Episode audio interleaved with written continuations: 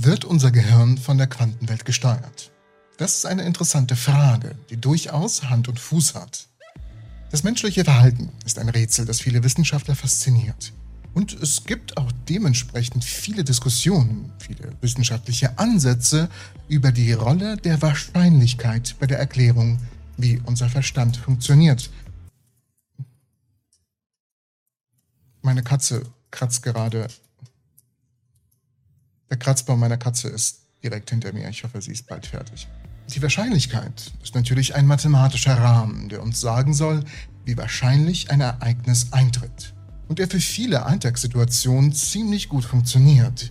So wird zum Beispiel das Ergebnis eines Münzwurfs mit 50% beschrieben, weil entweder Kopf oder Zahl fallen kann. Und beides ist gleich wahrscheinlich. Die Forschung hat uns jedoch gezeigt, dass das menschliche Verhalten nicht vollständig durch diese traditionellen oder klassischen Wahrscheinlichkeitsgesetze erfasst werden kann. Menschen werden von sehr vielen Dingen gesteuert, wie Emotionen, doch könnte unser Verhalten stattdessen durch die Art und Weise erklärt werden, wie die Wahrscheinlichkeit in der geheimnisvollen Welt der Quantenmechanik funktioniert.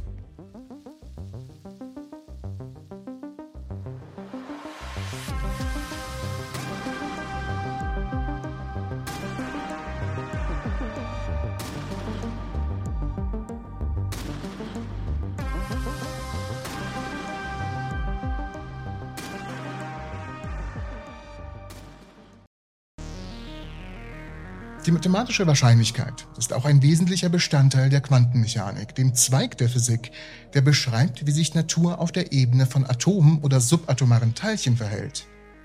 Wie wir noch sehen werden, folgen die Wahrscheinlichkeiten in der Quantenwelt jedoch ganz, ganz anderen Regeln, was uns nun zum Folgenden bringt.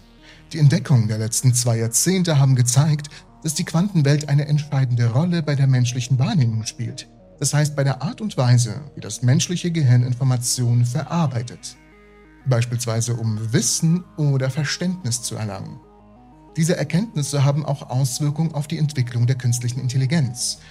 Dazu kommen wir aber ein bisschen später. Der Nobelpreisträger Daniel Kahnemann und andere Kognitionswissenschaftler haben sich mit dem beschäftigt, was sie als Irrationalität des menschlichen Verhaltens bezeichnen. Wenn Verhaltensmuster aus mathematischer Sicht nicht streng den Regeln der klassischen Wahrscheinlichkeitstheorie folgen, werden diese als irrational bezeichnet. Zum Beispiel Gamblers Fallacy. Stell dir vor, du wirfst eine faire Münze und fünfmal hintereinander landet sie auf den Kopf. Viele Menschen glauben fälschlicherweise, dass beim nächsten Wurf die Wahrscheinlichkeit für Zahl höher ist, um eine Art Ausgleich zu schaffen. Tatsächlich bleibt die Wahrscheinlichkeit bei jedem einzelnen Wurf unverändert bei 50% für Kopf und 50% für Zahl. Und dies passiert unabhängig davon, was in den vorherigen Würfen passiert ist. Dieser Druckschluss, also heute, ich nehme auf seit, seit einer Weile, okay, ich komme zurück aus meiner Pause und ich muss mich erstmal wieder aufs, ähm, ich habe vergessen zu sprechen. Dieser Trugschluss entsteht, weil Menschen dazu neigen, Muster in zufälligen Ereignissen zu suchen und anzunehmen, dass eine Abweichung vom erwarteten Muster kurz bevorsteht, selbst wenn die Ereignisse unabhängig voneinander sind. In der Wahrscheinlichkeitstheorie werden jedoch die Wahrscheinlichkeiten jedes einzelnen Ereignisses als unabhängig von vorherigen Ereignissen betrachtet. Zum Beispiel wurde in einer Studie festgestellt, dass die Mehrheit der Studenten, die eine Prüfung am Ende des Semesters bestanden haben, es vorziehen, danach in den Urlaub zu fahren. Ebenso möchte eine Mehrheit derjenigen, die durchgefallen sind, auch in den Urlaub fahren. Wenn ein Student sein Ergebnis nicht kennt, würde die klassische Wahrscheinlichkeit vorhersagen, dass er sich für den Urlaub entscheiden würde, weil dies die bevorzugte Option ist, unabhängig davon, ob er bestanden hat oder nicht. In dem Experiment zog jedoch die Mehrheit der Schüler vor, nicht in den Urlaub zu fahren, wenn sie nicht wussten, wie sie abgeschnitten hätten. Intuitiv ist es nicht schwer zu verstehen, dass Schüler nicht in den Urlaub fahren wollen, wenn sie sich die ganze Zeit über ihre Prüfungsergebnisse Gedanken machen müssen. Und mit der klassischen Wahrscheinlichkeitsrechnung lässt sich dieses Verhalten nicht genau erfassen, weshalb es als irrational bezeichnet wird. Und auch hier in der Kognitionswissenschaft sind viele ähnliche Verstöße gegen die klassischen Wahrscheinlichkeitsregeln beobachtet worden. Doch wie kommt die Quantenmechanik hier ins Spiel? Wenn in der klassischen Wahrscheinlichkeitsrechnung eine Reihe von Fragen gestellt wird, hängen die Antworten nicht von der Reihenfolge ab, in der die Fragen gestellt werden. Im Gegensatz dazu können in der Quantenphysik die Antworten auf eine Reihe von Fragen entscheidend von der Reihenfolge abhängen, in der sie gestellt werden. Klingt ein wenig verwirrend, aber nehmen wir als Beispiel ein Elektron, einen der Grundbausteine eines Atoms, das um den Atomkern kreist. Dieses Elektron besitzt eine Eigenschaft, die als Spin bezeichnet wird. Eine quantenmechanische Eigenschaft, die man sich ähnlich wie die Drehung eines Planeten um die eigene Achse vorstellen kann. Aber in der Quantenwelt und mit einzigartigen Regeln. Misst man nun den Spin dieses Elektrons zuerst in horizontaler und dann in vertikaler Richtung, hängt das Ergebnis der zweiten Messung tatsächlich von der ersten ab. Die Ergebnisse sind im Allgemeinen unterschiedlich, wenn man die Reihenfolge umkehrt, was auf eine bekannte Eigenschaft der Quantenmechanik zurückzuführen ist. Die einfache Messung einer Eigenschaft eines Quantensystems kann die gemessene Sache, in diesem Fall den Spin des Elektrons, und damit das Ergebnis aller nachfolgenden Experimente beeinflussen. Und jetzt wird es sehr interessant. Die Abhängigkeit von der Ordnung lässt sich auch im menschlichen Verhalten beobachten. Dazu habe ich auch eine Studie. Diese wurde vor 20 Jahren veröffentlicht und sie schreibt oder sie beschreibt die Auswirkung der Reihenfolge von Fragen auf die Antworten der Befragten. Sie wurden beispielsweise gefragt, ob sie den letzten US-Präsidenten Bill Clinton für ehrlich hielten. Anschließend wurden sie gefragt, ob sein Vizepräsident Al Gore ihnen ehrlich erschien. Wenn die Fragen in dieser Reihenfolge gestellt wurden, antworteten 50 bis 60 Prozent der Befragten, dass sie ehrlich seien. Wenn die Forscher die Befragten jedoch zuerst nach Al Gore und dann nach Clinton fragten, antworteten jeweils 68 Prozent, dass sie ehrlich seien.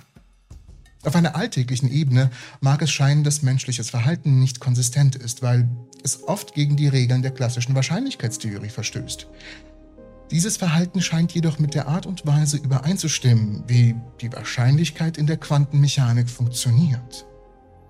Beobachtungen dieser Art haben den Kognitionswissenschaftler Jerome Busemeyer und hör auf zu kichern über das Wort Buse. Mein Gott, du bist alt. Es tut mir, es tut mir leid. Jerome Busemeyer und viele andere zu der Erkenntnis geführt, dass die Quantenmechanik das menschliche Verhalten im Großen und Ganzen besser erklären kann.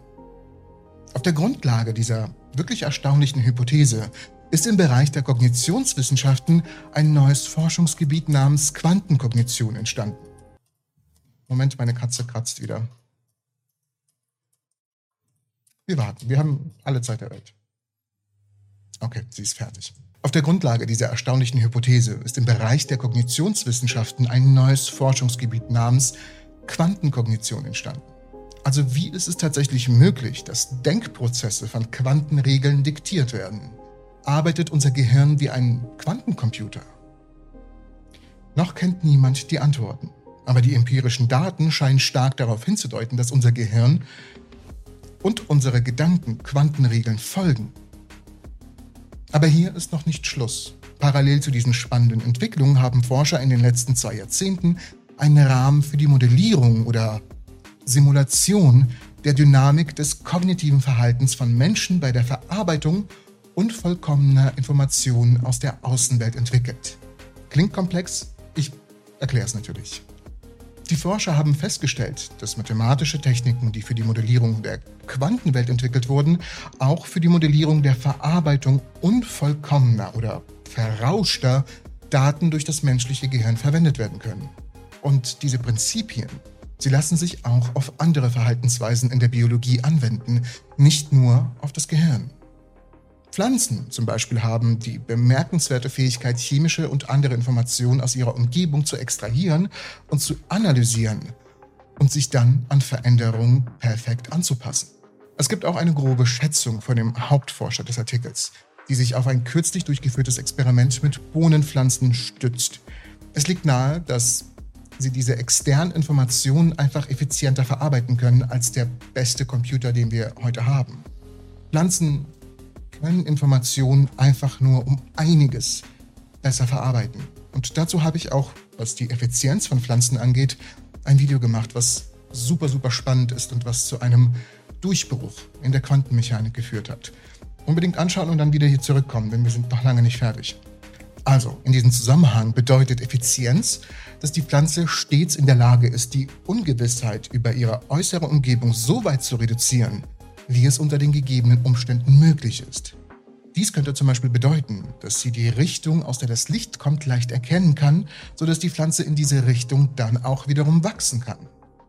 Die Effizienzverarbeitung von Informationen durch einen Organismus ist auch mit der Einsparung von Energie verbunden, die für sein Überleben extrem wichtig ist.